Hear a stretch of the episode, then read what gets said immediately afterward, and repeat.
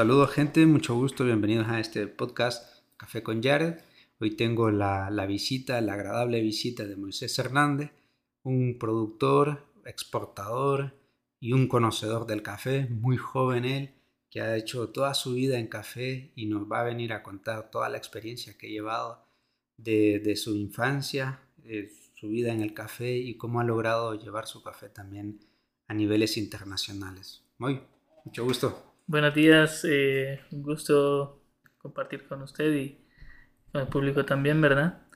Eh, así que esperamos pues, tener una plática súper agradable. Será muy amena, estoy seguro.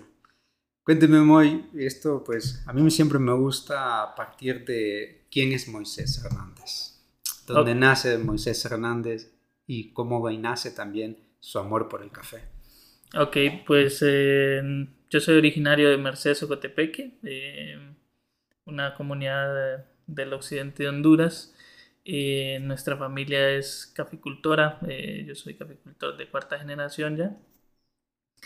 Y bueno, nosotros nos desarrollamos desde muy pequeños en el café, desde haciendo todas las actividades eh, durante el ciclo productivo, en la cosecha. Entonces, eh, como hemos crecido en la, en la, industria como tal, en la parte de producción, em, pero a medida nos hemos ido desarrollando también, eh, cuando yo vine a, a, Santa Rosa de Copán, em, Santa Rosa ya era conocida como la capital del buen café y empezamos a ver toda la evolución que se estaba dando en, eh, en la industria a nivel nacional. Había mucha formación eh, en aquellos tiempos eh, era Fundación ETEA con la cooperación española, pues promoviendo mucho el tema de barismo, formaciones, las primeras escuelas de catadores también. Entonces a mí siempre me motivaba mucho entrar en la parte de transformación de, de esa materia prima para dar valor agregado también, ¿verdad? Entonces, eh, pues ahí, desde, desde mis orígenes en el FE, empezando por mi familia, pues siempre hemos hemos cultivado, hemos eh, hecho una vida alrededor del café y pues en nuestra zona que es muy cerca de la frontera con El Salvador, eh, ahí heredamos, bueno, para empezar, eh, las variedades, las prácticas culturales, los métodos de siembra, los métodos de poda, cosecha, todo lo que en sí es el, el manejo del café. entonces, heredamos desde variedades pacas, que actualmente todavía conservamos muchas, muchas de, esas, de esas variedades, Borbón típica. Em, y eso nos dio también una gran escuela en, en el café. Y es súper interesante porque en el país en general eh, la caficultura entró por dos, por dos eh, focos, digamos. Uno fue por dos, por dos polos, uno fue Marcala y el otro fue Cotepeque. Eh, y así se fue diseminando hasta el centro del país, ¿verdad? Eh, y bueno, nuestros ah, antecesores, nuestros familiares, pues eh, ya se dedicaban a la producción de café. en aquel tiempo al, típica lo llamaban mucho como café indio. entonces, y los borbones, que eran cafés muy desarrollados. Yo me acuerdo todavía haber visto unas formas de, de, cosechar café que era en vara, ¿verdad? Se ponía una vara sobre otra, sobre otro, o una rama sobre otro árbol, ¿verdad? Y prácticamente como no antes los manejos de tejido se hacían, pero no de la mm, forma que los conocemos no ahora. Era tan tecnificado. No era tan tecnificado, en efecto. Eh, porque en, en ese, ya, ya el café había entrado también con, con la política de extensión cafetalera, pero eh, en la zona de Ocotepeque, precisamente en la zona nuestra, todavía se conservaban muchas de estas prácticas. Hay fincas inclusive que están eh, con eh, curvas a nivel y terrazas corridas, pero le estoy hablando de fincas viejas. eso le iba a preguntar, o sea, que fincas viejas, fincas casi digámosle originarias.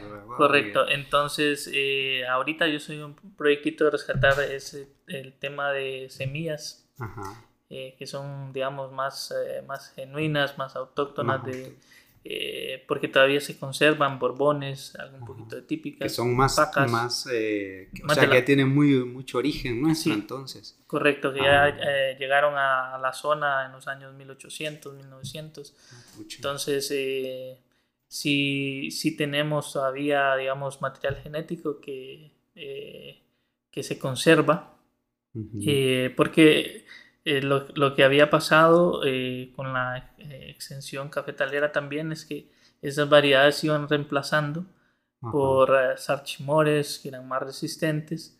entonces son pequeñas las áreas que quedan. Entonces estas, estas semillas hay que también cuidarlas, ¿verdad? Sí. Porque han estado por tanto tiempo que demuestran la, también la longevidad y la resistencia en el, tiempo. En el tiempo, sí, cómo logran perdurar y también dentro de la cultura. Y, las ha probado, ha llegado a probar. Sí, hemos, hemos tenido la oportunidad de probar borbones típicas, eh, pacas. Pacas es una variedad que, bueno, es, es, más común, digamos, es una mutación eh, de borbón, una planta más compacta. Ajá.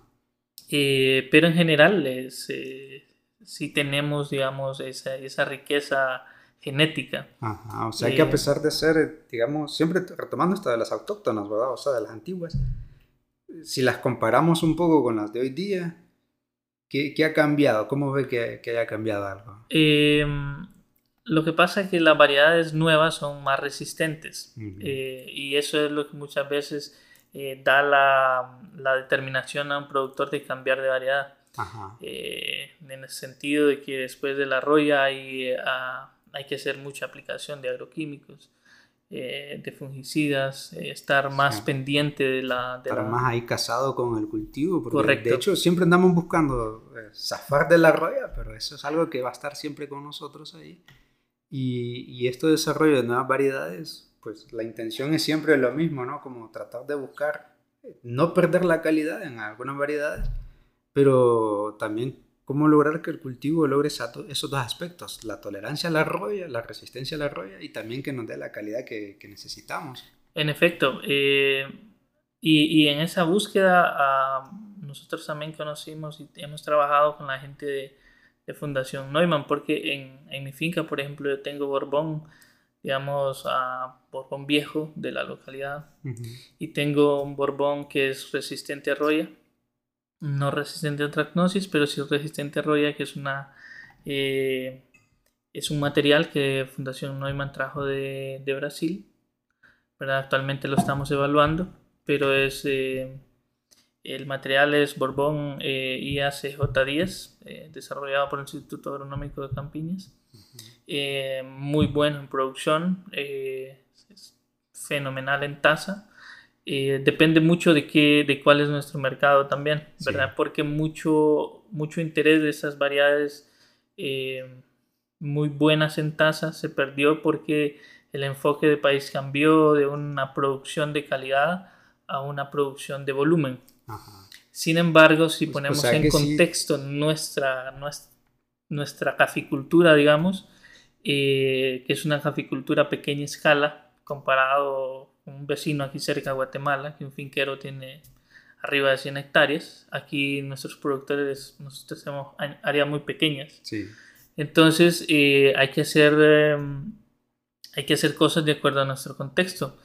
Eh, si tenemos áreas muy pequeñas, Honduras tiene, y lo digo Honduras en general porque eh, Honduras tiene un potencial enorme en el tema de cafés especiales. Cada familia puede preparar su pequeño microlote, Colombia ya lo está haciendo, ¿verdad? con áreas inclusive pequeñas, medianas, un poco más grandes, eh, pero en sí cada manejo de cada finca, de cada parcela, de cada variedad, de cada lote en sí, eh, puede tener un trato especial eh, y en ese sentido, como nosotros tenemos una agricultura muy a escala, tenemos un potencial mucho más grande. Sin embargo, nuestro enfoque siempre ha sido a un café comercial en mezclas, eh, donde pierde valor, donde pierde valor en el mercado porque los clientes eh, en el extranjero lo ven eh, a Honduras como origen, un café de base, un café de base para mezclas, 40% Honduras, 40% Brasil y, 20% Etiopía, por ejemplo. O sea que no hemos logrado todavía poner en el contexto nacional como somos productores también de cafés de buena calidad, y, me llama la atención esto que menciona de que el pequeño productor también puede tirarle a, cafés especiales, a cafés de calidad, a microlotes, o sea que no solamente es algo como inalcanzable.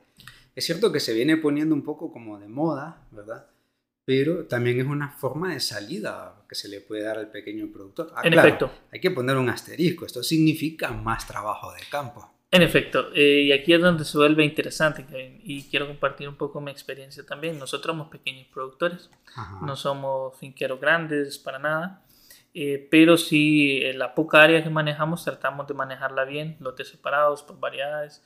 ¿Qué implica esto? Que no, eh, y es una crítica muy constructiva que yo hago a la caficultura hondureña, que nos ha faltado dar valor agregado a nuestro producto. Muchas veces el productor quiere siempre un precio mejor, pero no está dispuesto a dar eh, o hacer un valor agregado, contar la historia, dar la trazabilidad, cómo lo procesó, ser minucioso en el detalle. Eso es lo que al final el cliente valora, porque él necesita, el cliente, el tostador, eh, quien compra nuestro café necesita contar una historia.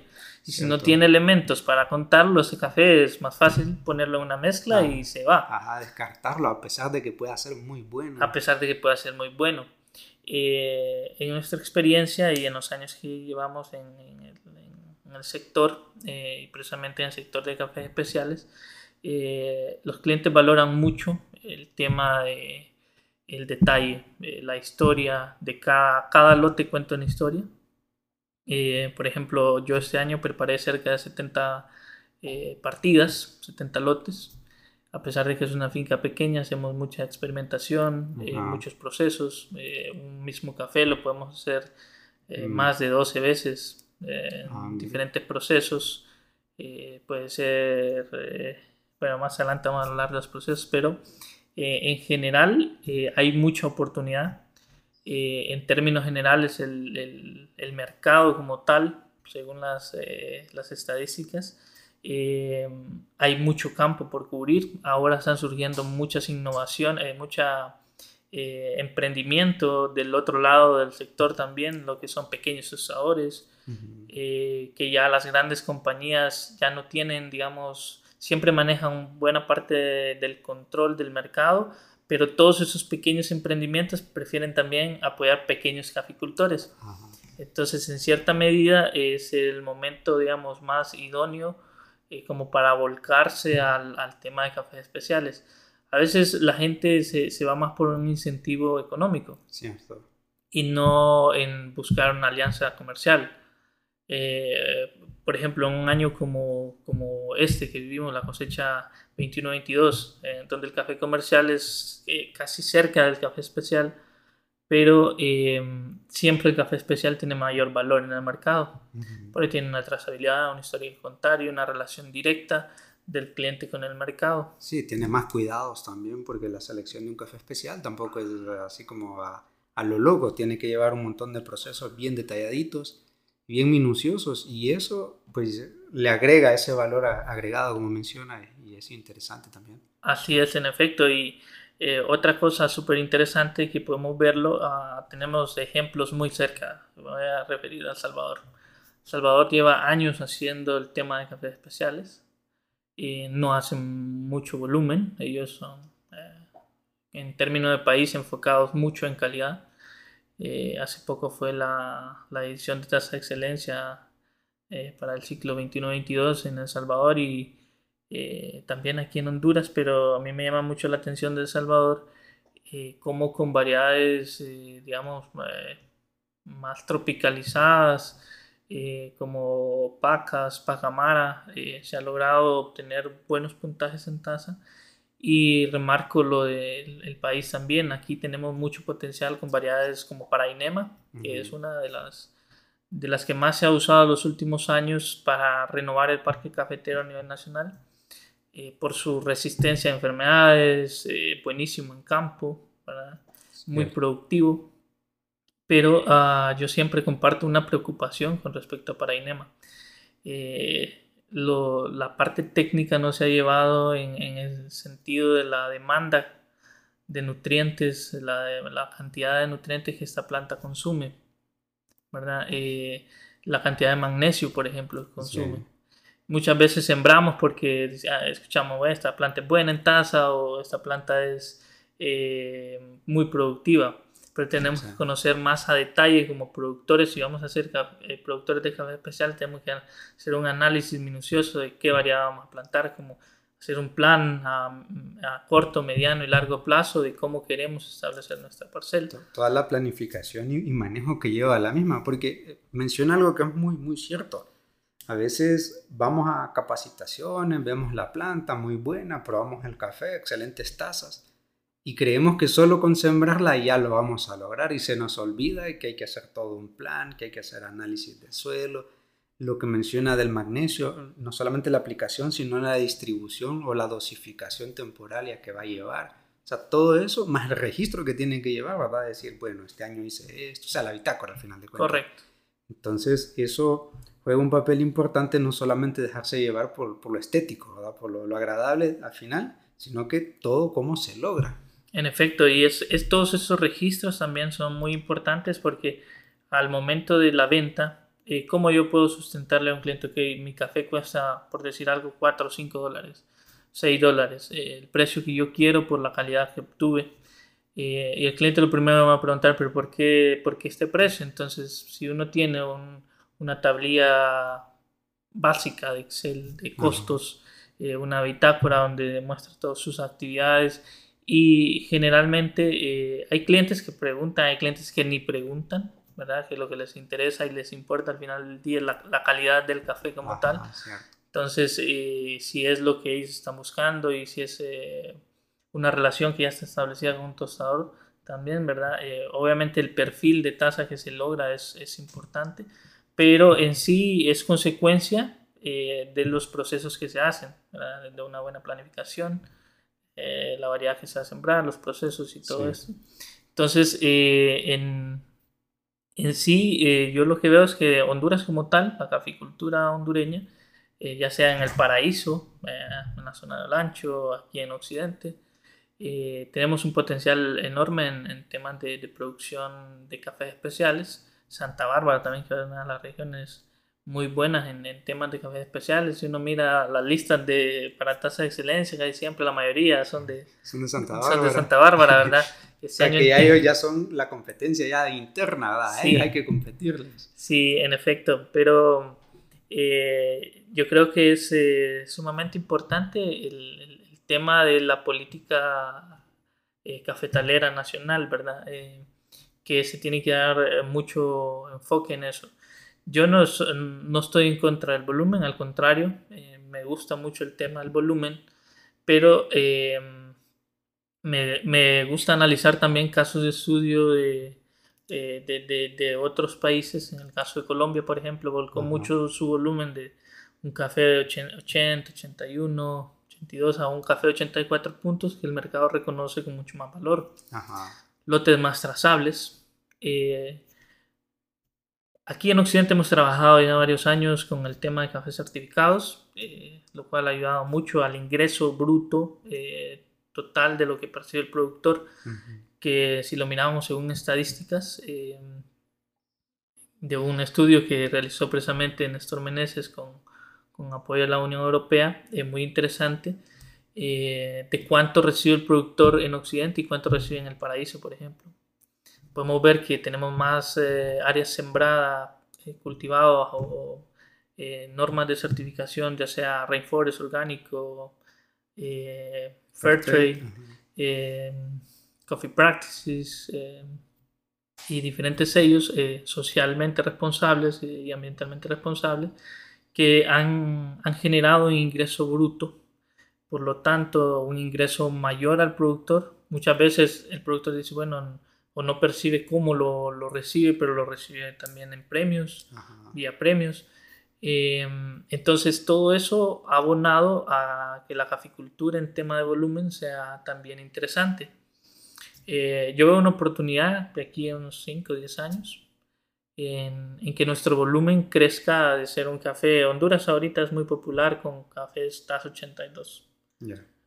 En el mercado que vendemos mucho café SHG TAS 82. Eh, pero nosotros hemos hecho algunas pequeñas pruebas y el El mercado también reconoce los cafés que no llegaron a ser un microlote, que se quedaron en el limbo, ¿verdad? que no son ni un café 82, pero tampoco son 86.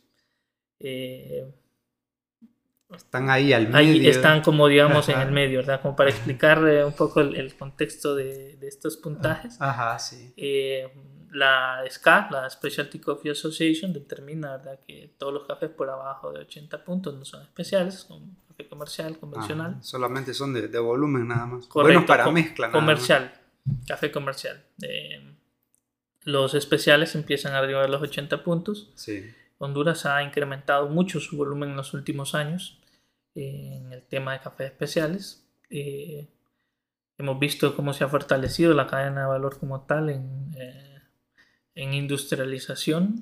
Eh, hemos visto también el crecimiento en muchas eh, cooperativas, beneficios, eh, invirtiendo en maquinaria, equipo más adecuada para el procesamiento del café.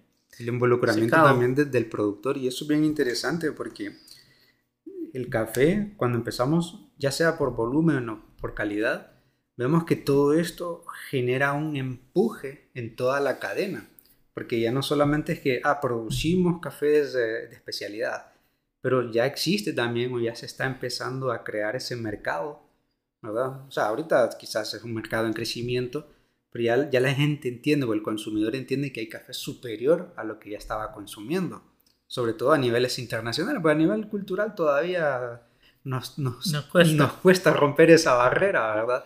Pero eso ya nos llama la atención y usted mencionaba algo que quiero, quiero traer, que es como, ok, el pequeño productor hace volumen, pero también el pequeño tostador quiere ese café, ayudarlo, y entonces vemos cómo toda la cadena empieza a empujarse para ir hacia adelante, Y eso, es bien interesante y me gusta porque somos, al ser parte, independientemente de los eslabones en las cadenas que estemos, queremos empujar el café y, lo estamos haciendo, ¿no? Lo estamos logrando y esperemos que aquí a cinco años se pueda. Sí, así es. Estamos viendo un movimiento de la misma industria, cómo se abre más eh, a hacer negocios más transparentes también. Sí. Eh, muchos de los importadores grandes que antes no hacían servicio, por ejemplo, de importación, ahora lo hacen para otros pequeños importadores, para pequeños tostadores que quieren comprar su café en origen y ellos hacen toda la logística, por ejemplo. Entonces, sean, eh, toda esta presión que ha hecho el mismo mercado para, de todos estos pequeños emprendedores del otro lado, que quieren conectar con, con un productor, que quieren eh, comprar su café de forma más directa.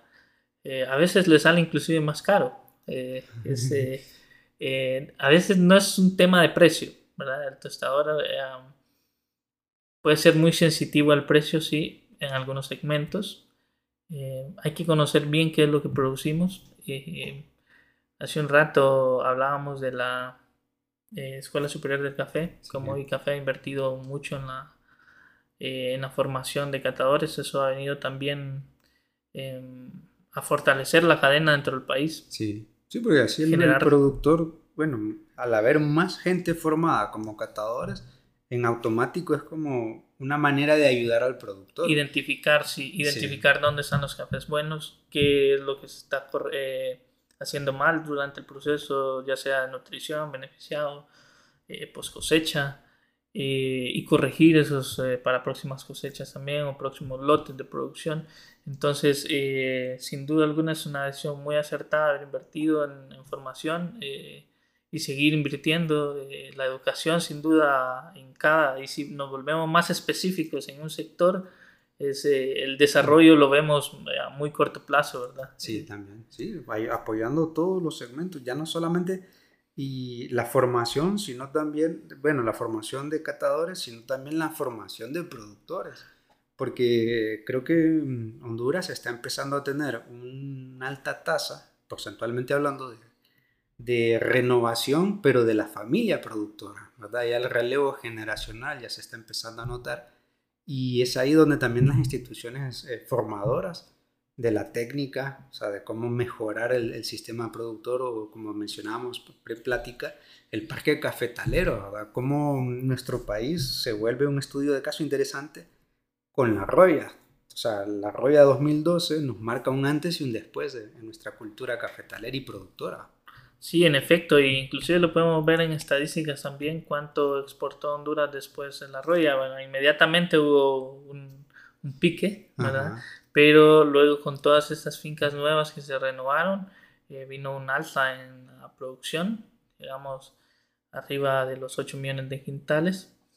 Entonces eh, la producción fue buena. Los últimos 2-3 ciclos se ha venido un poco para abajo la, producción ha caído, el último ciclo más fuerte, ¿verdad? Eh, estamos a raíz hablando de la pandemia. Sí, a raíz de la pandemia, también ah, los precios no habían estado tan buenos, entonces el productor va acumulando deuda. Al haber mucha acumulación de deuda y poca inversión también en la unidad productiva, eh, no se invierte mucho en la finca, entonces se pierde el interés, entonces va disminuyendo. va ganando como miedo, ¿no? Sí. no, pucha, el año pasado arriesgué y no sí. salió tan bien. La, la otra es el, el, costo de los insumos. Este, este ciclo, sobre todo, tenemos un reto enorme. porque los, los, insumos están 200, 300% más caros. Eh, llámense fórmulas convencionales, eh, normales, ¿verdad? Eh, fórmulas bien, desde fórmulas bien básicas a fórmulas intermedias y fórmulas superiores. Ya como más detalladas, todos se ha incrementado. Sí, entonces eh, los costos de producción para este año van a estar súper más altos, ¿verdad?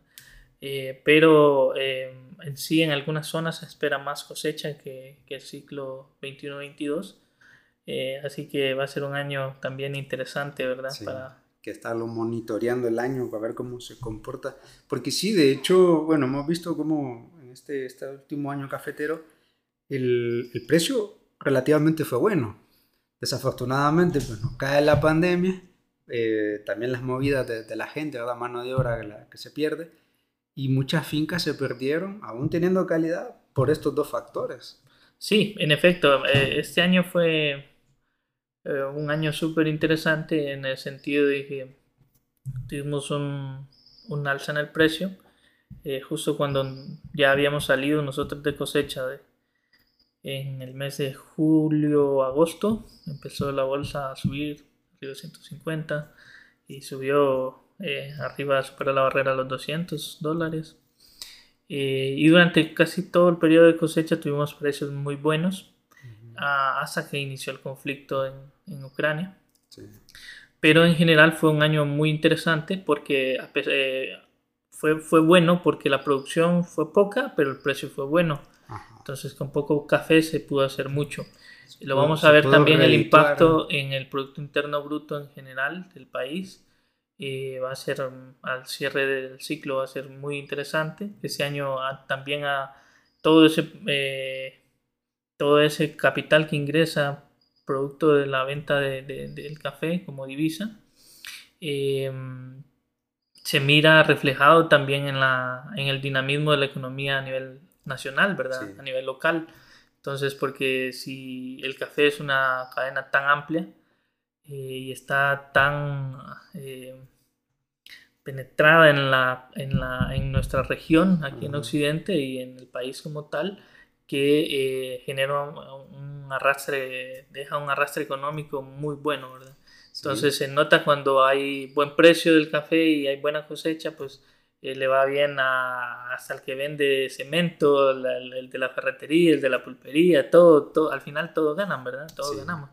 Entonces es, es, un año, es un año interesante, a pesar de que la producción no fue mucha, pero el precio fue bueno. Eh, el reto es para el ciclo que viene porque los costos de producción son altos. Eh, hay un problema que año a año se nos ha venido agravando que es la, la mano de obra, pero es eh, un problema de nunca acabar, ¿verdad? Sí, eso siempre lo vamos a tener. Es como la roya, siempre va a estar presente. Pero eso a la vez, como es malo, es bueno porque juega con la creatividad de la gente y, o del productor y empieza a hacerlo innovar, ¿no? Como que lo, lo a innovar. O sea, bueno, vamos a buscar nuevas maneras, vamos a buscar nuevas formas y a la vez también como que lo hace reflexionar en el, en el sentido, uno, uno de los aspectos que me llama mucho la atención es no ampliar demasiado la frontera cafetalera, sino que dentro de la misma área productora tratar de sacar el máximo posible, porque es lograble obviamente, sino que a veces eh, nos dejamos llevar y como, no, área, área, necesitamos mucha área y estos problemas y automáticamente orían al productor a decir, no, espérate, Vamos a buscar el máximo rendimiento en la mínima área posible y a la vez vámonos por calidad también. Porque es posible también, claro, hay que llevar muchas cosas, pero estas dos, estos dos elementos hacen que se esfuerce la innovación, el desarrollo de nuevas cosas y que estimulen el emprendimiento, que es una segunda faceta suya, ¿no? El, el emprendimiento. Y me gustaría saber cómo logra vincular todo su parafernalia de productor en el emprendimiento. Ok, es interesante porque aquí es, eh, es importante resaltar algo. Eh, la, la, educación, para mí la educación siempre ha sido eh, la base, ¿verdad? De, del desarrollo, lo vemos en historia. desde la primera ah, gran potencia que fue el reino de Holanda, ¿verdad? Lo que hoy conocemos como Países Bajos. Invirtió mucho primero en su pueblo, en tener educación. ¿Por qué traigo esto? Porque eh, mi formación inicial, yo estudié en el colegio de administración de empresas. Eh, entonces eso, eh, tuve maestros muy buenos también que enfocaban mucho el tema del emprendimiento. En ese tiempo, pues, cuando yo estudié en el Álvaro Contreras, tuve maestros que hablaban mucho del tema emprendimiento, emprendimiento, emprendimiento, modelos de negocio, ya no un plan de negocio de mil, mil páginas, sino ah, simplificando un modelo de negocios que puede ser aplicable a cualquier sector, eh, donde uno pueda tener una panorámica de, de toda la cadena eh, eh, y cómo generar valor a un producto.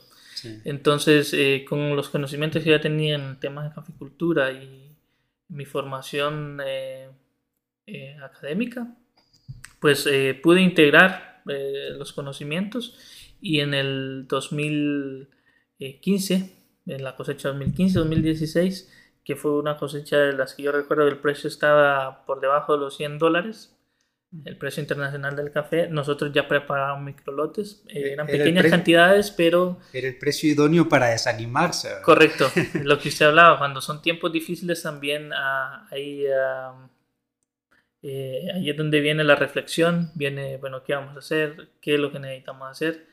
Eh, yo ya conocía, bueno, vivía parcialmente en Santa Rosa también, he estado todo el tiempo así en Santa Rosa, Mercedes. Eh, entonces, eh, en ese año, yo me recuerdo, habíamos hablado con mi papá, habíamos preparado microlotes, porque hasta ese año ya habíamos, teníamos como tres cosechas de venir preparando microlotes, que era algo súper, digamos, bastante nuevo en Honduras en 2011, 2015 eh, se empezó con el tema de especiales, eh, porque se hablaba más de cafés certificados, pero sí se hablaba de especiales, pero muy poco.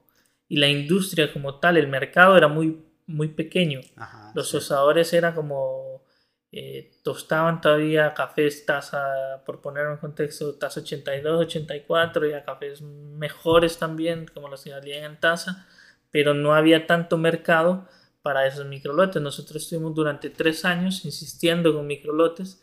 Preparábamos café volumen y preparábamos un 10% de nuestra producción en cafés especiales. ¿Cómo, se entera usted de, de, que existe también esta alternativa de microlotes? ¿Cómo llega a usted o a ustedes eh, que hay otra alternativa, que hay otra manera? Eh, por, por, parte del mismo emprendimiento. En 2015-2016 nosotros con mi papá decidimos emprender eh, una cafetería aquí en Santa Rosa, eh, Cocoa and Coffee Shop. Eh, a mí también siempre me ha llamado mucho la atención el tema del cacao, que tiene mucha identidad nacional, por eso empezamos con eh, Cocoa and Coffee Shop, que hace mucha referencia y que brindamos café de especialidad, pero también cacao de especialidad hondureño. Em, para que los consumidores conozcan un poquito más acerca del cacao también. Pero bueno, nuestro objetivo principal era traer nuestro café al mercado, generar valor. Eh, y la forma, em, o la mejor forma de generar valor era un producto, transformarlo hasta llevarlo al consumidor final. Entonces fundamos la cafetería, desde 2016 estamos en, aquí en Santa Rosa, eh, la capital del buen café. A mí siempre me gusta eh, ese, ese apogeo del nombre. Sí, sí, sí, porque eh, aquí no solo, no solo por las cafeterías, no, es, eh, tenemos cuántas exportadoras de café, cuánta gente que trabaja en el café. Eh, en sí, la, la ciudad tiene, eh, digamos, bien marcada la, la, la, huella del café, digamos. Eh, hay, mucho, hay, hay, mucho dinamismo económico alrededor del café. entonces, pues empezamos con nuestro emprendimiento en 2016 eh, para ese año ya nosotros empezamos una relación comercial con un tostador en Estados Unidos que nos empezó a comprar microlotes. En ese tiempo me hizo la exportación Beneficio de Santa Rosa. Eh, pues empezamos a trabajar, eh, así que este cliente nos compró, le gustó mucho la, calidad del café. Ese año habíamos preparado pulpa de café también. yo estaba continuamente buscando siempre información porque me recuerdo bien de uno de los, eh, de los catedráticos que, que, nos daban clase que decía, siempre el, conocimiento no queda ahí, hay que investigar, eh, las cosas siempre se mueven, ¿verdad? Entonces uno siempre tiene que, si quiere... Eh, hay que estar informado. Si quiere ofrecer un producto de calidad, saber si qué, qué, nuevo está pasando, está pasando en cada industria. Entonces hay que estar informado, leyendo siempre. Y en ese tiempo, pues eh, desde 2016 a la fecha, nosotros tenemos nuestra cafetería aquí en Santa Rosa. Eh, año con año hemos venido evolucionando para traer pues, a nuestros clientes siempre eh, productos diferentes. Em, y esa pequeña brecha que nos permitió, o respondiendo a su pregunta de cómo vinculamos el mercado, cómo vimos la oportunidad en, el, en los microlotes, no solo fue gracias a nuestro emprendimiento también, porque a la cafetería empezaron a llegar muchos clientes. Clientes que venían a comprar a, a diferentes zonas de Honduras, estaban un par de días en Santa Rosa, llegaban, visitaban la cafetería, tomaban el café y les gustaba. Siempre hemos tenido cafés diferentes en, en, eh, en la cafetería y nos hemos enfocado en tener siempre un producto de calidad. Eh, nuestro estándar ha sido siempre tener un café por arriba de los 85 puntos, eh, lo cual es en, la escala de SCA, pues es un café siempre un estándar bien alto. Bastante alto, sí. Entonces, eh, pero eso nos ha permitido también siempre tener eh, la comunicación con los clientes. Entonces, es un efecto de bola de nieve, digamos. Esos clientes nos han ido recomendando con otra gente, esa gente pues eh, nos conecta con otras personas y así. pues en dos, pero en el, el, el punto, digamos, o el empuje más fuerte vino cuando en 2017 eh, nosotros tenemos el café, pero empezamos eh, otro emprendimiento en precisamente Mercedes Ocotepeque. Allá fundamos junto con eh, un primo, Carlos Roberto, y don Rosalí, un productor bien experimentado, que había sido formador de productores para tasa de excelencia él había sido técnico de café también. Empezamos un emprendimiento, se llama Cafés Especiales Mercedes Ocotepeque. Empezamos con 90 productores de ahí de la región de Mercedes. Em, y la empresa pues eh, creció súper rápido. Creció súper rápido porque nuestro modelo de negocio sin, eh, es corto, digamos, eh, bien sencillo. sencillo, pero muy... Eh, sí, muy preciso. en el, sí, nosotros nos centramos en, en, el tema de cafés especiales. Eh, queríamos, y una de nuestras metas siempre era llegar al mercado de forma más directa. desde los primeros esfuerzos que hicimos, tocamos puertas, no lo hemos hecho solos también, ¿verdad? Ha sido mucha colaboración de inicio, pues con proyecto de USAID que se llamaba Acceso a Mercados, Plan Trifinio, eh, que tenía eh, un proyectito que se llamaba Bosque Cuencas, nos apoyó Plan Trifinio, eh, nos apoyó un proyecto que se llamaba Cosecha Azul de CRS, con temas de formación, y Café nos apoyó en algunas formaciones también, y empezamos a hacer mucha formación. A mí siempre me ha gustado hacer este, meter muchos recursos en el tema de educación, formación, porque si la gente sabe lo que hace es más fácil. Exacto. Y además viene por arrastre. Sí, yo he sido muy defensor de eso, de no solamente lo teórico ni tampoco solamente lo práctico, porque a veces una, una práctica mal hecha no significa que es algo bien, ¿no? Entonces, y también conocer el origen del por qué estoy tomando esta decisión práctica. O sea, digamos, vamos a la finca, la vamos a podar, pero ¿por qué? ¿Cuál es la razón fisiológica que andamos buscando detrás de ella? O, o en el caso de sombras, por ejemplo, ¿cuál es la razón lógica y de microclima que queremos darle a la parcela? Y me gusta esto que, que usted menciona. Bueno, primero alinean los planetas, ¿verdad? Pues son personalidades las que se juntan a la creación de, de la empresa que lo hacen simultáneo con la cafetería. Ya de entrada detecto que hay una agenda cargada. Y también el hecho de no solamente nos juntamos para vender café porque queremos minimizar, digamos, los eh, intermediarios, sino también vamos a hacerlo, vamos a hacerlo bien y nos vamos a formar en el camino. Y los proyectos que ha mencionado, ya hoy día pocos creo quedan todavía vigentes, porque mercado, USAID Mercado ya cerró, pero esta, esta fuerza que le da el conocimiento y es un conocimiento práctico, la verdad que ha ayudado considerablemente a los productores, incluyéndole, ¿verdad? Sí, en efecto. Eh, nuestro emprendimiento en Mercedes se llama Cafesmo, Café Especial de Mercedes Ocotepeque. Eh, actualmente nosotros contamos con 280 eh, miembros, socios de la empresa, que está, nosotros empezamos solo en Mercedes, Después crecimos a la, a la, zona de San Marcos y San Francisco del Valle. Eh, casi en el mismo año nos expandimos en la zona de Sinuapa, Dolores Merendón y, em, y un poquito la, la, zona sur del Empira. Mm. Entonces la empresa tiene influencia en, en el departamento de Cotepeque, digamos, y en estos municipios, y un poquito el sur del Empira. El sur del Empira. Eh, que es un productor nuevo, digamos nuevo porque hace, es una historia reciente en café, no, no, tal vez no más de 25, 30 años, em, comparado con otras regiones.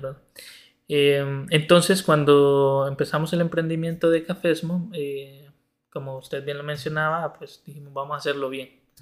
Eh, muchas veces el productor, como hablamos hace un rato, no quiere buen precio, pero no quiere generar valor agregado a veces, y cuesta mucho con el tema de, puchica, pero una capacitación en qué me sirve. Eh, o, otra vez una capacitación. Entonces es bien difícil cuando no hay una educación, no hay una formación, eh, que la gente obtenga un mejor precio por un producto si no tiene valor agregado. Eso es, digamos, es el, antes y el después. Es eh, la, lo que puede ser la diferencia entre obtener un buen precio o no yo siempre digo, el precio, el, el dinero viene después, ¿verdad? Eso es el producto del buen trabajo. Sí. Uno tiene que enfocarse en hacer, en, en hacer un buen producto, en buscar siempre la excelencia eh, de, de, un, de, un, producto y lo demás viene por arrastre, sí. viene por efecto. Viene en automático, porque es cierto. De hecho, vaya, cuando lo que mencionaba, muchos compradores primero vienen así, uno los ve, ¿verdad? Como cualquier persona, prueban el café y, no sabemos que detrás de él es un comprador de café de especialidad que anda buscando. Y cuando percibe, uno, que hay, que el café es muy bueno, y dos, que se lleva esa percepción y la comparte con otros, ya eso automáticamente es la mejor estrategia mercadológica y de publicidad que hay eso hace crecer a cualquiera, pero el secreto, digamos, está en cómo yo produzco la calidad. Sí, en efecto, y demostrar que se está haciendo un trabajo, ¿verdad? Muchas veces eh, yo conozco experiencias de personas que trabajan súper bien, ¿verdad? Que, pero no, no comunican, no comunican ese trabajo que se está haciendo, eh, o no saben de repente eh, eh, buscar un aliado estratégico para comercializar su café. es es como un modelo de negocios, ¿verdad? Eh, hay que tener las fichas en, en, todos los... Eh, en todo lugar y bien y, Sí, correcto. Entonces ir moviendo las fichas correctamente también, ¿verdad? Em, pero ah, en sí, eh, este, este proyecto, pues a, a, mí en general me ha dado la oportunidad de poder estar al frente. Llevo en la gerencia desde 2018, que arrancamos prácticamente y mm, me ha permitido pues conocer un poco más de la, de la industria como tal. Eh, empezamos a, con medio contenedor de café especial que vendimos a un cliente de Reino Unido, producto de una referencia de un cliente que llegó a la cafetería. Ah, lo y ahí es como vinculo. Eh, y puedo vincular la experiencia de, eh, de la cafetería. Eh, muchas veces, a veces uno dice, em, la, pero, pero ¿cómo se vinculan? Pues siempre hay gente que me pregunta, ¿verdad? ¿Cómo se conectan? Ajá, entonces, pero para nosotros ha sido una experiencia bien interesante. Y nuestra filosofía, como le decía, siempre ha sido en el café tener un café de alto estándar eh, que la gente prueba y, que es un, producto de calidad. A veces eh, no siempre pegamos con el gusto del consumidor local, ¿verdad? Porque el consumidor local está muy arraigado a probar un café muy fuerte, empezando desde el tueste, el cuerpo, eh, porque se buscaba antes ocultar los defectos y no tanto los atributos, entonces nuestro consumo interno era como muy em, de café de muy baja calidad. Ahora, pues eh, vemos fruto también del trabajo que se hacía en aquellas eh, tardes con aroma de café hace ya varios años eh, y el consumo ha cambiado. todos estos jóvenes que empezaron a tomar café hace 10 años también y la juventud ahora tiene acceso a, si van a Santa Rosa, cuántas cafeterías tenemos, si va a cualquier otra cafetería, yo sé que hay café de buena calidad entonces la gente hoy tiene acceso a tomar buen café. vaya donde vaya. ya se puede hacer todo un tour a varias cafeterías, degustarlas, probar, porque cada una eh, tiene lo suyo. Tiene lo suyo, tiene su perfil, tiene sus características muy propias y también a la vez cada cafetería tiene un origen. Así es. Y tiene un, estilo muy propio, ¿verdad? Muy, muy autóctono. Y el, en el caso del joven, del joven consumidor, porque digamos el mercado más nuevo. Cómo llegar y decirle, este es el nuevo café, este tiene características distintas y a la vez el acceso a la misma a la información, porque hoy día usted se mete, estoy seguro que en el caso suyo sí sucede, que yo me meto a las redes sociales, página en Facebook y ahí veo su finca, cómo está, las labores que se están haciendo y esta información a mí me permite brindar eh, o, conocer de, de primera mano, ah, pucha, este café se maneja así, ya veo el proceso, cómo lo hacen. Sí, en efecto. Eh, mire, los nuevos consumidores ya también prestan más atención, ya también son ah, más ah, abiertos y es súper interesante en el, en, el, en el, desarrollo del, de una industria como tal. Eh, la gente tiene que estar informada de qué es lo que está consumiendo.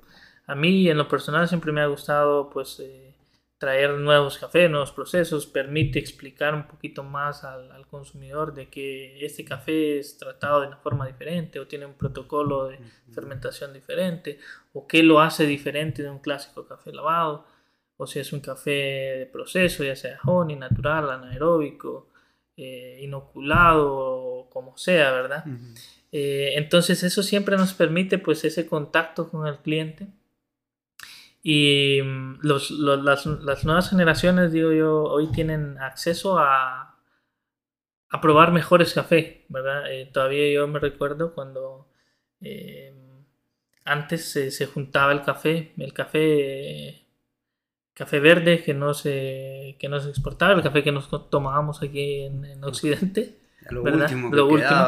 lo otro que se puede rescatar eh, bastante el consumo interno y usted lo puede ver cuando usted va a cualquier supermercado aquí.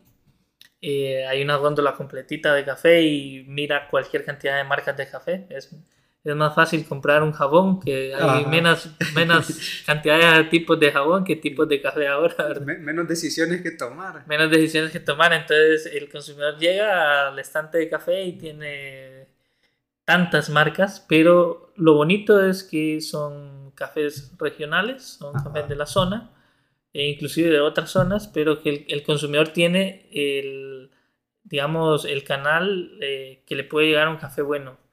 Entonces eso es súper rescatable a nivel local, de que ya ahora la gente tiene la, el poder de, acceder a un buen café eh, yendo a un supermercado, ¿verdad? Cosa que antes no, no, se daba mucho, antes la gente compraba café oro, café maya, porque era lo que había también. Sí. Sí, era mucho más reducido también el, el mercado de compra, a la oferta. Ya hoy día la oferta es, bueno, lo que mencionaba, muy complicado. Ahora uno llega y, bueno, ¿y cuál me llevo? Yo me agarro un poco de esto, un poco de la otra. Y, es cierto, y, me gusta también la forma en que el productor entiende que esto tiene que ir así, tiene que moverse hacia adelante y el consumidor a la vez, como mencionaba antes. O sea, la cadena se va, eh, va corriendo toda en el mismo lugar. Va corriendo toda en el mismo lugar. Sí, así es. Eh, y una cosa que quería agregar allí es que yo le mencioné que nosotros empezamos haciendo medio contenedor de cafés especiales por año. Y café especiales me refiero, pues, quiere decir arriba de 80 puntos, nosotros hacemos un montón.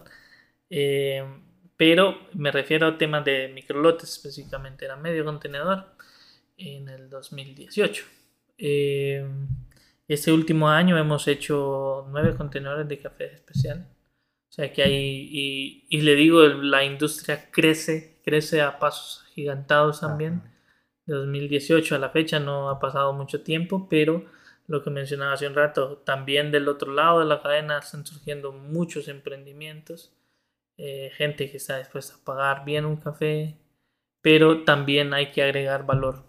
Hace poco miraba yo en un chat eh, de, de, una perspectiva que no me gusta, eh, porque muchas veces de los países consumidores tienen una perspectiva muy colonizadora aún.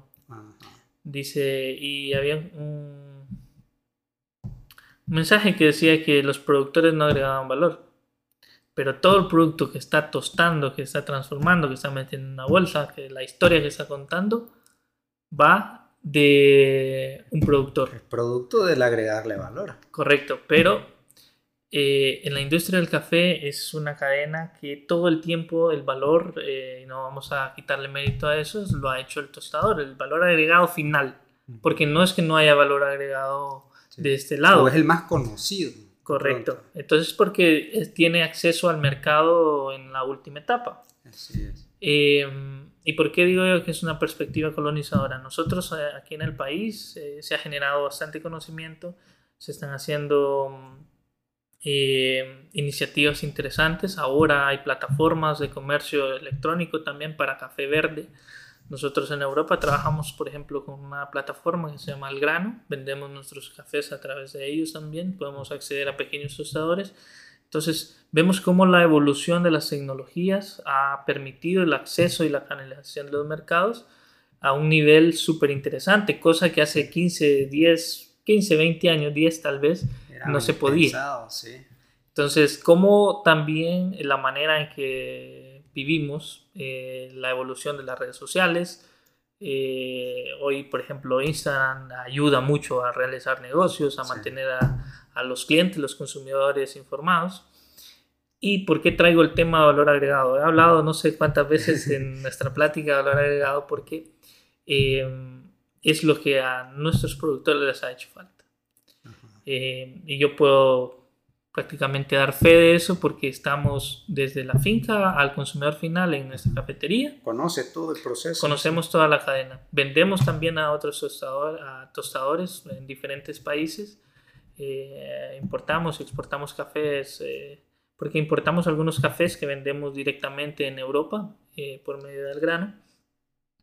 Entonces, podemos dar fe de eso pero quiero poner una, eh, una comparación interesante eh, que eh, es generar valor agregado, porque el productor es algo que es muy artesano.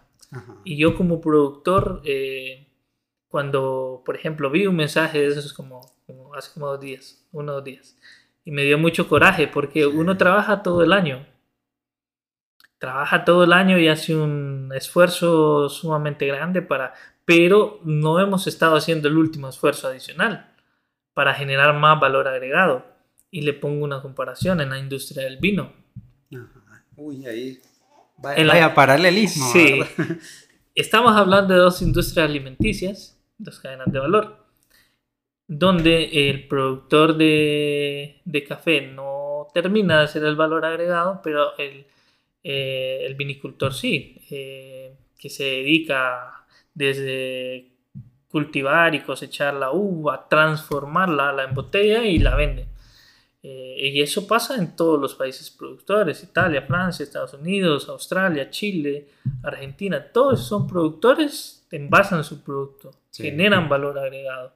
se vuelven, algunos son tan pequeños que se vuelven súper artesanos eh, de, de, sus productos. Entonces, em, siento yo, desde mi perspectiva, desde mi experiencia, eh, que es, corta, pero algo es algo, eh, que a medida nosotros generamos más valor agregado, también ganamos una experiencia, mercado, llegamos a, los consumidores finales.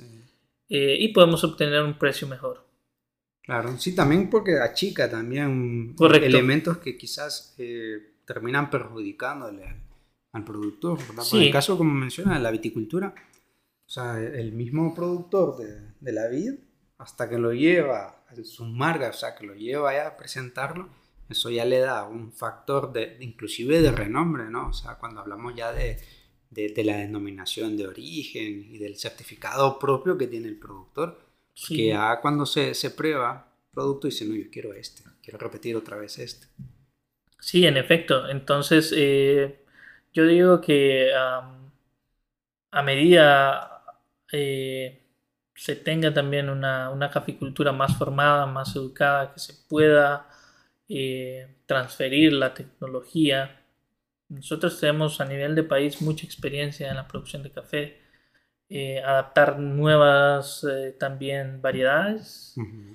Yo actualmente tengo un pequeño jardín de variedades donde evalúo cuáles variedades son, digamos, mejores en taza, que es mi interés principal, pero también evalúo cuál variedad de esas que son mejores en taza me da mayor rentabilidad me da menos problemas para producirla. Sí. Eh, sí, porque no solamente es a buena tasa, porque Correcto. O sea, tenemos buena tasa, pero entrar ahí se necesita ir bien armado, porque la, la, la, ¿cómo se llama? la, arquitectura de la planta es muy compleja, eh, crece o es muy frágil o es muy robusta, muy dura. Sí, en efecto, hay que saber, por eso hablaba al inicio de nuestra plática, eh, qué estamos sembrando para un productor promedio, por ejemplo, sembrar un Prainema versus sembrar un Bourbon Pontieu, puede ser, eh, y si es un productor, digamos, novato en temas especiales o con poca experiencia, puede ser una experiencia frustrante o muy decepcionante, porque sembrar un Prainema casi que en todos los suelos, con un manejo más o menos, usted va a tener buena producción y buena calidad, con un manejo normal, digamos, sin mucho que agregar. Básico. Básico. Pero ah, comparado a un Bourbon Pontieu, que desde su siembra es frágil, hay un desarrollo vegetativo bien... Uh, Sí, es súper eh, súper frágil, hay que saber entender la planta, cómo se alimenta, cuál es su crecimiento, qué, qué elemento come más, en qué tiempo. Eh, cuál es su también eh, etapa fenológica completa, porque varía de variedad a variedad. Eh, entonces, entendiendo todo eso, tenemos que ser como un poquito de todo, ¿verdad? pero entendiendo ese tipo de cosas, podemos tener mejor, mayor éxito en, en, el tema de cafés especiales.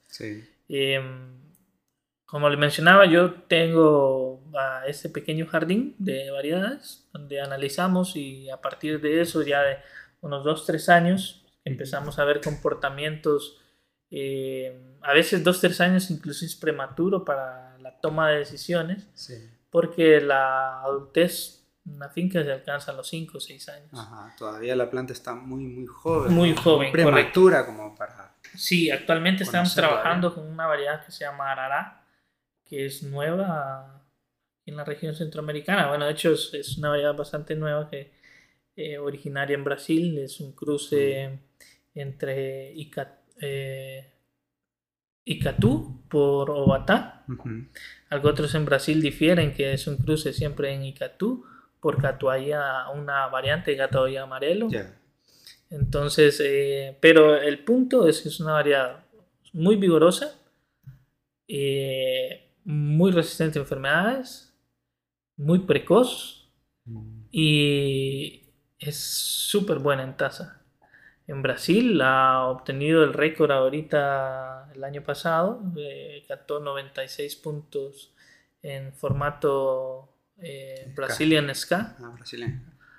Pero es, sí, es, es, fenomenal. ¿Y qué altura pide esa variedad? Eh, pues es una variedad que se adapta desde los 800 metros ah, a alturas eh, mayores. O sea que es muy accesible para, sí, para zonas Sí, es, y, y tanto sus padres, digamos, sus, sus padres, el, el, Icatú es una variedad altamente productiva.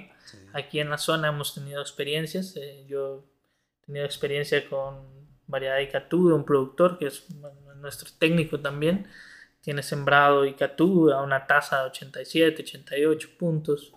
Eh, muy, buen, muy buen score, con un perfil eh, bien definido, consistente. Entonces son eh, variedades que tanto en tasa y en producción y en regeneración vegetativa son muy buenas. Entonces son alternativas. Son alternativas que tenemos que ir buscando a a un periodo digamos, una visión a mediano plazo, ¿verdad? Porque el café es de esperar, es, un cultivo de mucha paciencia que tenemos que a veces esperar cinco años para ver resultados. Entonces tenemos que ir haciendo eh, en diferentes escenarios planteamientos distintos. Eso cuando la variedad ya está, porque cuando se va a liberar una variedad hay que pasar 20, 30 años esperándola. Sí, sí, en efecto. Eh, yo tuve la experiencia de conocer en CATIE, eh, Centro Agronómico Tropical de Investigación y Enseñanza en Costa Rica. fui en 2018 eh, a, una, a, una, gira. Ah, fue por temas de cambio climático, pero eh, ahí me di una escapada para ver el, el, el, desarrollo en café que tiene el CATI, que ha sido el que ha adoptado todo, digamos, y café, Anacafé, Prome Café. El modelo base para nuestra región. Entonces, correcto, que de ahí pues la mayoría de variedades, iniciativas surgen y todo el conocimiento que se genera, pues eh, ha sido una, eh, como el corazón también ahí, ¿verdad? Entonces fui a conocer una, una de las, eh, donde se desarrolló eso, validó los híbridos a partir de embriogénesis somática, que es una práctica que ya está validada, que ya está eh, estandarizada. estandarizada, ya está cómo se debe aplicar, que para mí es uno de los modelos que tenemos que ya estar haciendo en el país y todavía está así como bien... A pininas, ¿eh? Sí, estamos haciendo como toquecitos nada más. Hace poco fui a café pero me alegré que ya café está haciendo reproducción eh, de embriogénesis somática en el SIC de Corquí aquí eh, cerca. Sí, sí, sí. Entonces se, puede, se puede ir a, conocer eh, y es muy buena experiencia. Entonces eh, son nuevas técnicas, que, nuevas tecnologías que tenemos que acceder, pero esa transferencia de conocimiento necesita llegar al productor. Entonces yo diría que una de las, de las cosas a considerar en los próximos años es eh, esa transferencia de tecnología tiene que llegar rápido al productor para una toma de decisiones más efectiva. Sí, tiene que ser masivo, masivo, porque también, o sea, estamos, digamos, en una nueva era, entrando a una nueva era. Eh, y bueno, de hecho empezamos, digamos, esta, este nuevo, estos nuevos 10, 10 años, este nuevo decenio, con una pandemia. Así arrancamos, 2020 arrancamos con pandemia. Pero a la vez esto nos marca una nueva era, una era en cuanto a mercados, nueva era en cuanto a la forma de consumo, nueva era también en el hecho de cómo lo vamos a producir y las tecnologías que tenemos que incorporar. Obviamente, una nueva era para la transferencia de conocimiento, porque ya la, inclusive la manera en que se capacitaba ya tiene que cambiar, ya, ya las, eh, el sistema convencional tiene que ser diferente, más masivo, más accesible, tanto en el acceso a la persona como en el acceso a, la tecnología, ¿verdad? Que el productor pueda decir desde su teléfono móvil, imagino, y no, yo quiero saber qué le está pasando a mi planta, o tengo una virtual consulta, si puedo, para tener esa información y aplicarla ya rápido. Sí, en efecto. Y eh, interesante, rescato aquí una acción que ha tomado un proyecto eh, de, Luzla con varias exportadoras nacionales, está Mecamos, Coffee Planet, Café Ventura, creo que está ahí también.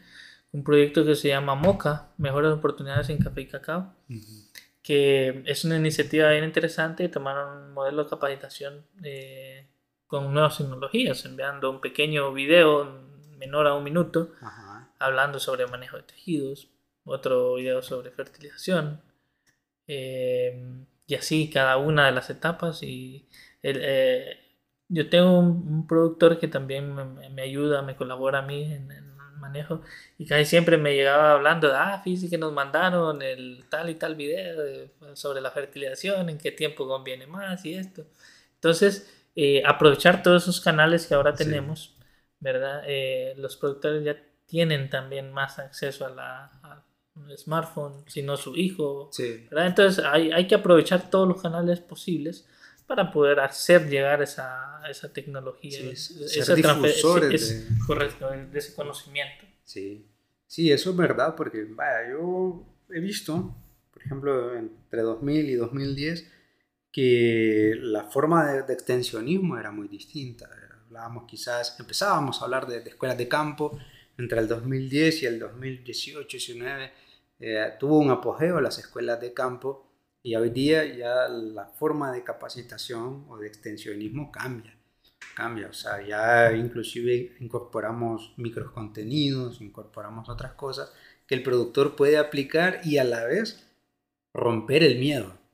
Porque el productor le da miedo hacerle algo a la finca porque no voy a perder la producción y esto así como está. Entonces, ese es otro elemento que debemos ayudar al productor para romper el miedo, perder el miedo, para que incorpore cosas, las cosas nuevas. Sí, así es. No, es eh, la transferencia de conocimiento realmente es, es, importante. Entre más pronto se hace, pues más rápido se toma acción. Más rápido se toma acción.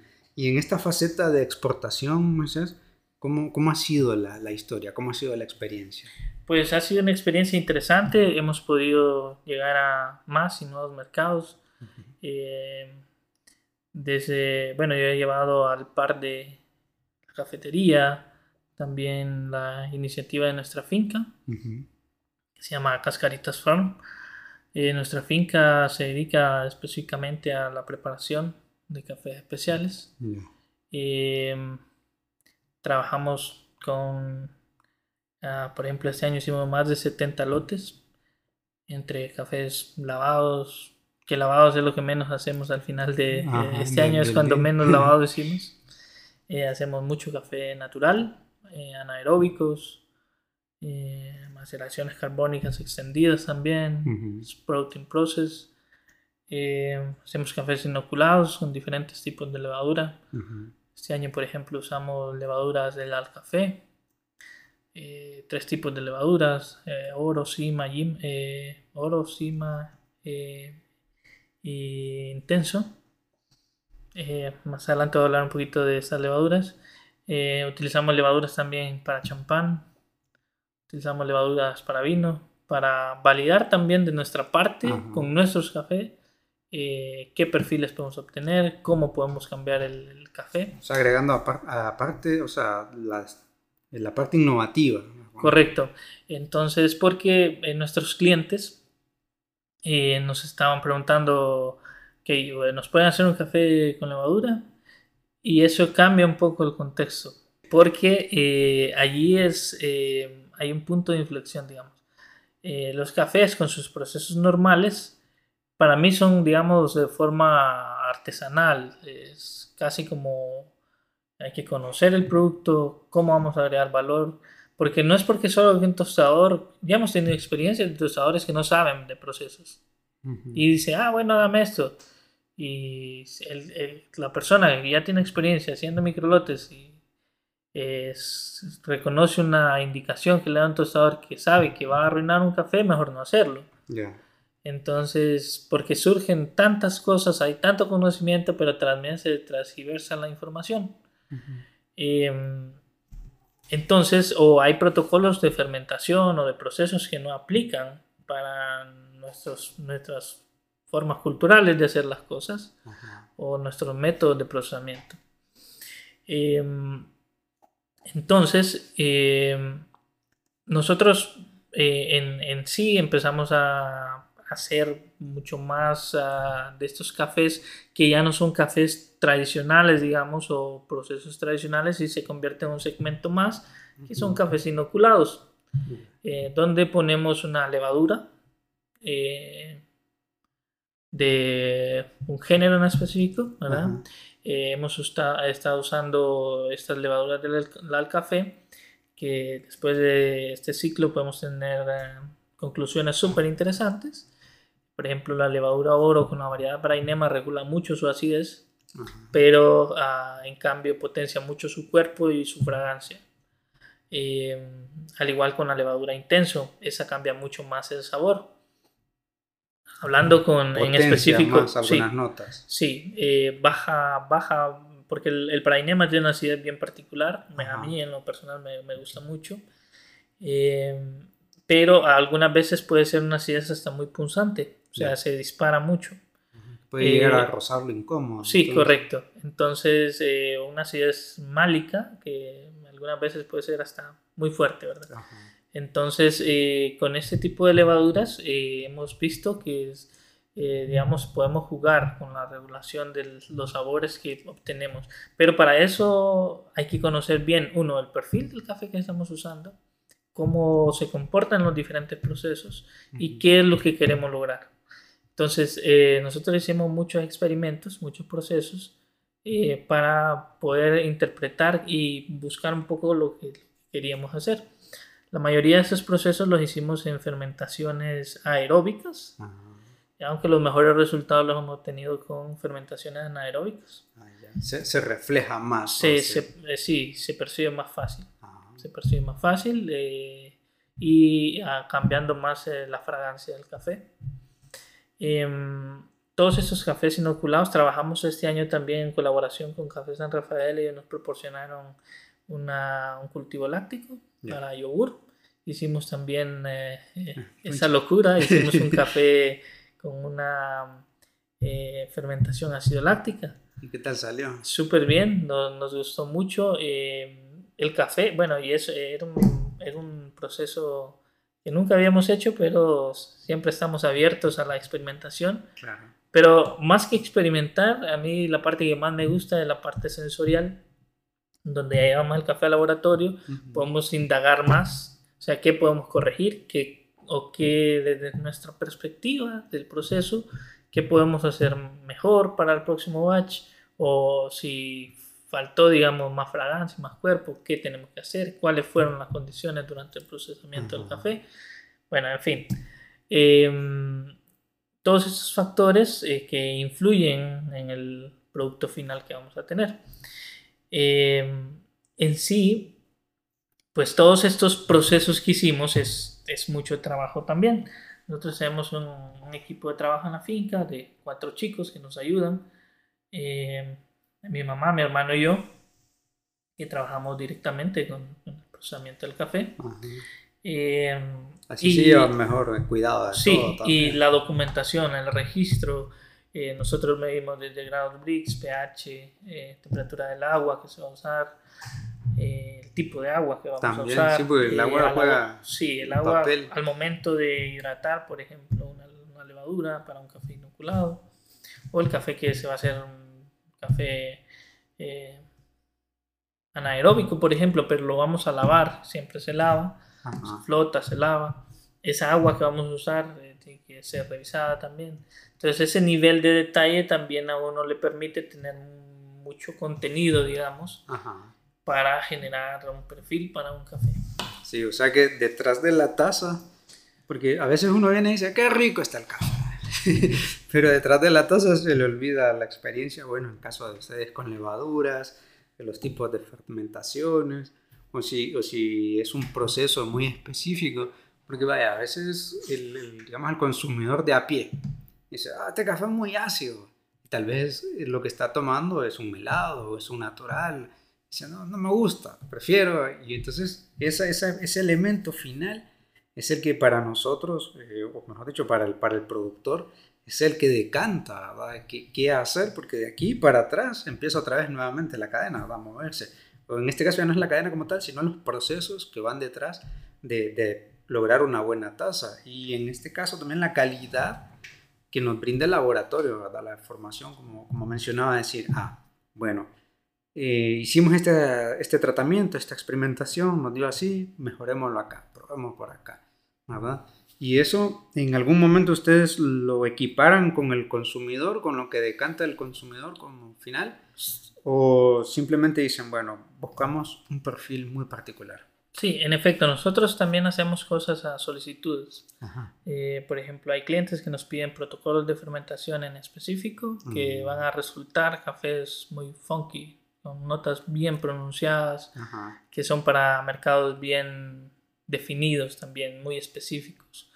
Eh, para mercados asiáticos, por ejemplo. Hicimos este año un café que obtuvo 90.25 puntos en taza para un tostador de Reino Unido, se llama Notch Coffee Roaster. y así hemos, hacemos cosas muy específicas con tostadores eh, que nos van pidiendo que este, este año el café lo quiero un poquito más ah, fuerte o lo quiero. Eh, entonces jugamos con las fermentaciones también.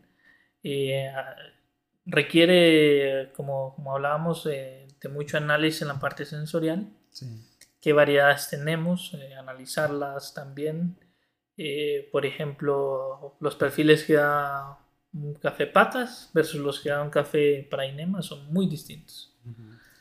Tanto si hablamos en café lavado o en café natural, son, son perfiles bien distintos, tallas de grano bien distintos, tenemos que saber también cómo se van a comportar los cafés cuando los tostamos, cómo el tostador, qué dificultades va a tener el tostador cuando los tueste, la densidad del grano. Bueno, es un conocimiento complementario, ¿verdad? Sí.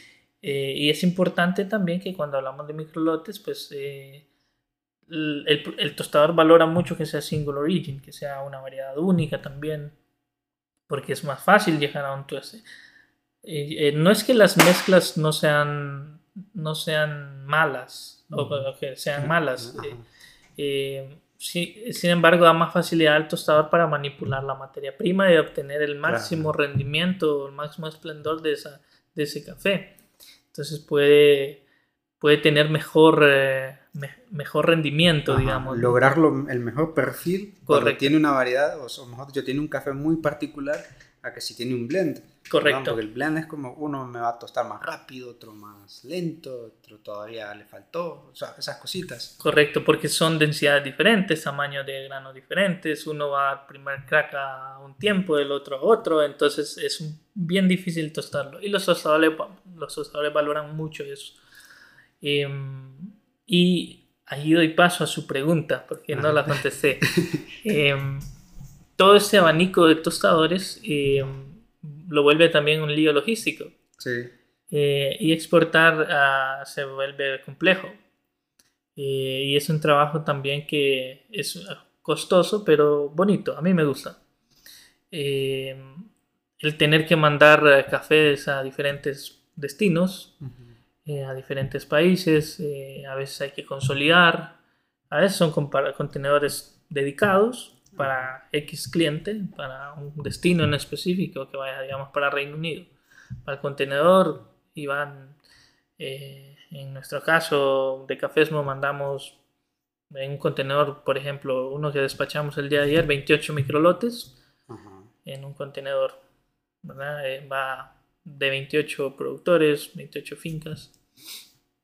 Em, y a veces nos toca consolidar y ahí es cuando también hay eh, líos logísticos o que cuesta para algunos destinos como es Taiwán, eh, porque actualmente atravesamos una crisis de, de contenedores eh, y hay que lidiar con todo eso, hacer reservas en tiempo.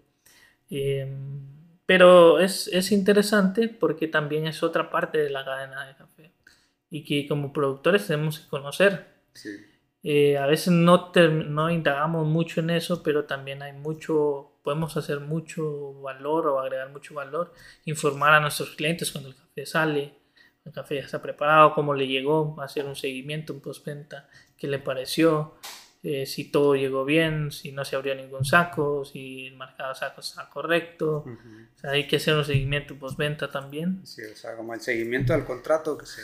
correcto, no es solo hacer la venta y recibimos el dinero y listo, nos, vemos, nos vemos en octubre, noviembre para ver qué nos van a comprar nuevamente. Nada, es estar en comunicación siempre constante con los clientes, eh, generar ese vínculo con el mercado más cercano, genera también más compromiso, más eh, uno genera mucha amistad también, mucho, eh, genera muchos amigos dentro de la industria, ¿verdad? Sí, pues también hay, hay compradores que se van quedando en el tiempo, ¿verdad? Sí, y también ya dentro de los ese factor intermediario, o sea, que no, no, no, interviene en la venta, sino que solamente lo, lo, lleva, ya los conoce también, ¿verdad? Sí, en efecto. Y eh, se vuelve interesante porque eh, estos clientes lo van recomendando con más clientes sus amigos, eh, tal vez de otra ciudad, de otro país, y le dice, bueno, ellos tienen un buen café y así, ¿verdad?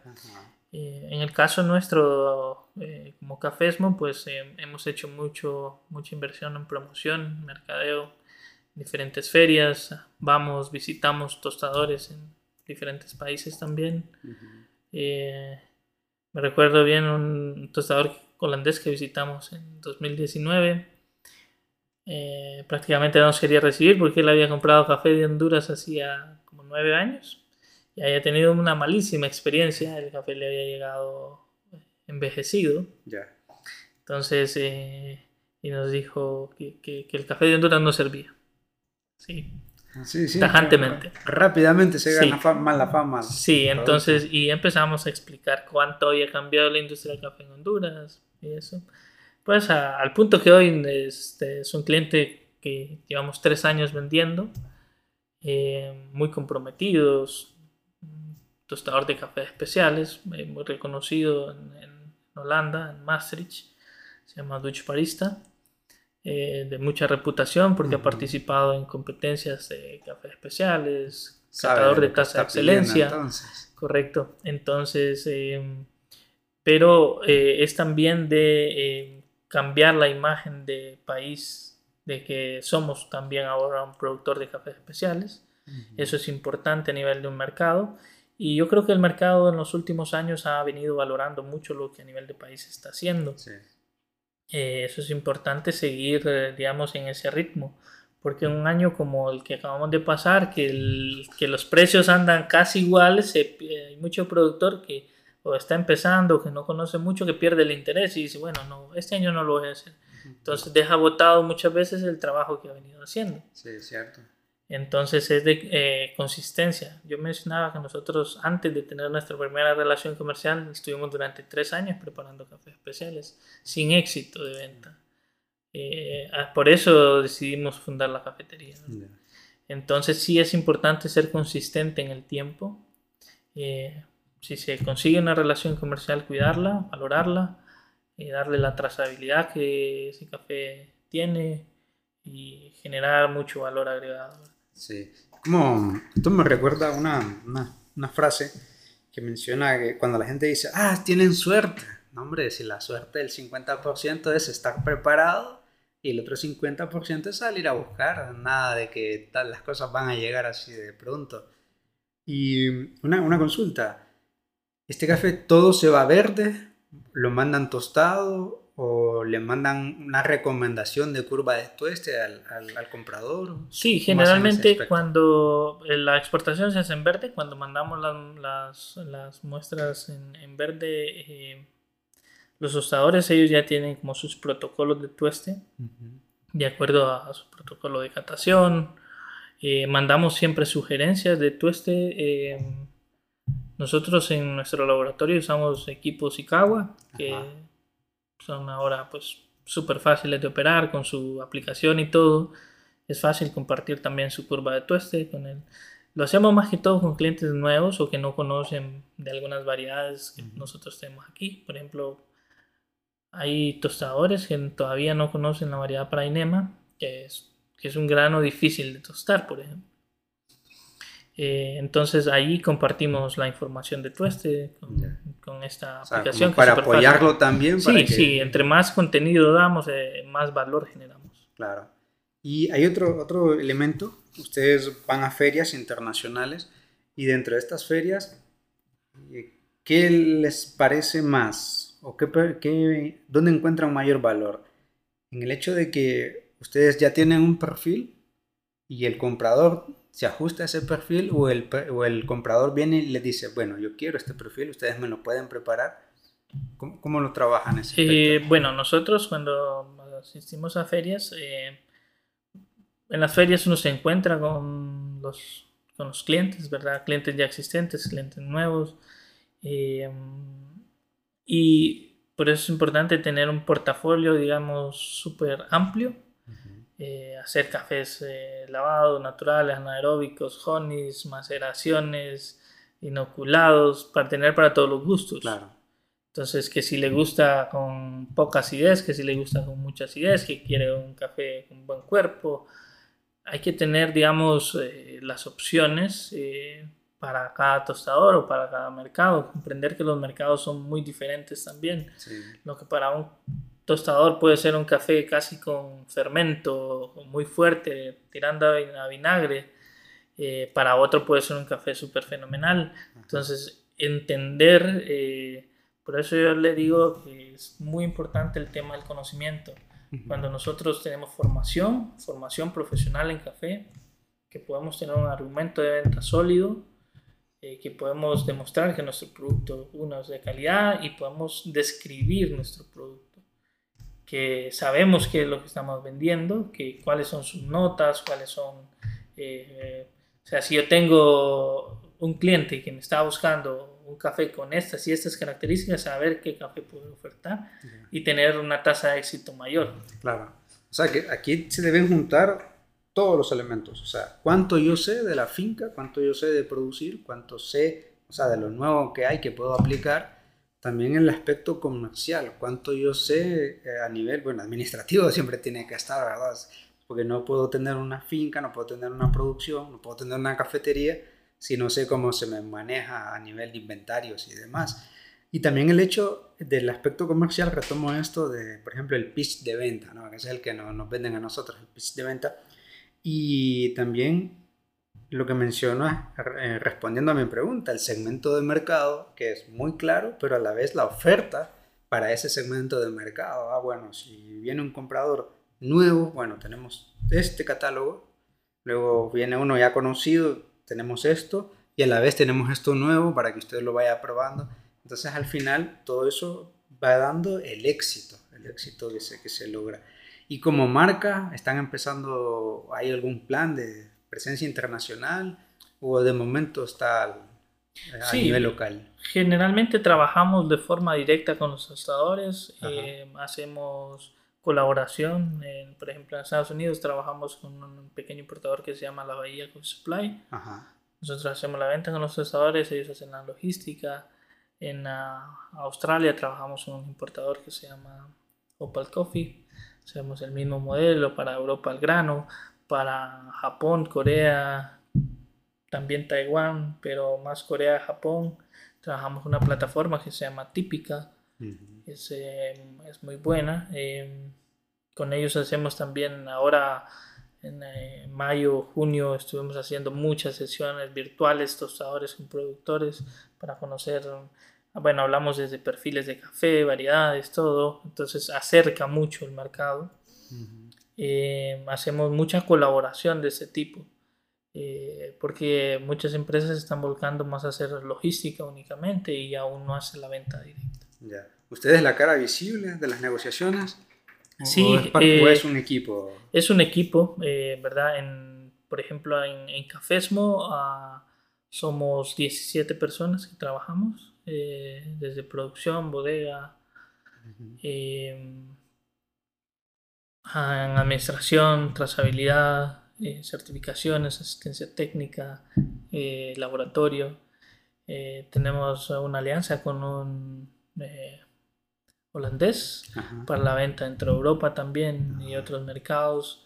se encarga de relaciones internacionales, yo de la venta. O sea, como un agente tienen. Eh. Sí, en efecto, eh, pero más que agente es, eh, trabajamos muy de cerca en el tema de promoción y mercadeo, más relaciones internacionales. y somos muy abiertos a la colaboración, ¿verdad? Yo creo que buena parte de lo que hemos hecho hasta el momento es ya sea con colaboración con la comunidad directa, con contrapartes, ONGs, proyectos. Eh, somos, somos abiertos, esa, esa eh, apertura que damos siempre a la colaboración es, genuina y nos ha permitido aprender en el aprender mucho en el proceso. Todo el recorrido. Sí, y como es una misma cadena, también pues por el lado de nuestra finca, pues llevamos ya varios años trabajando con, con varios tostadores eh, en diferentes partes del mundo y hacemos pues, eh, preparamos sus cafés de acuerdo a sus, protocolos. A sus protocolos, sus preferencias, digamos. Eh, y ya uno aquí pues con lo que tiene pues va, va preparando esos cafés. Okay. Y ya para, para ir finalizando, de cara al futuro, Moisés, ¿cuál es el Moisés del futuro? Ah, pues eh, es una pregunta interesante, ¿verdad? Eh, fuera de la charla le comentaba, han sido poco más de cinco años ya eh, que venimos trabajando en un rush, diría yo, con varios proyectos a la vez. pero contento porque estamos pues en, en, en, una cadena de valor como el café que nos, a mí me, apasiona el café y sin duda vendrán nuevos proyectos, ¿verdad? Eh, siempre... estar siempre conectado. Conectados con el café y, que el mundo es, ahorita está cambiando mucho. Eh, hablábamos hace un rato de las comunicaciones y hay que actualizarse. Eh, estar al día. Estar al día de cómo evolucionan los mercados también, así que vendrán nuevos proyectos, ¿verdad? Eso es, eso es seguro. Bueno, vamos a estar dándole seguimiento. Bueno, Moisés, muchísimas gracias. La verdad que un gusto. ha sido un placerazo y unas grandes lecciones que espero eh, nuestros oyentes lo puedan poner en práctica. Muchísimas gracias. gracias.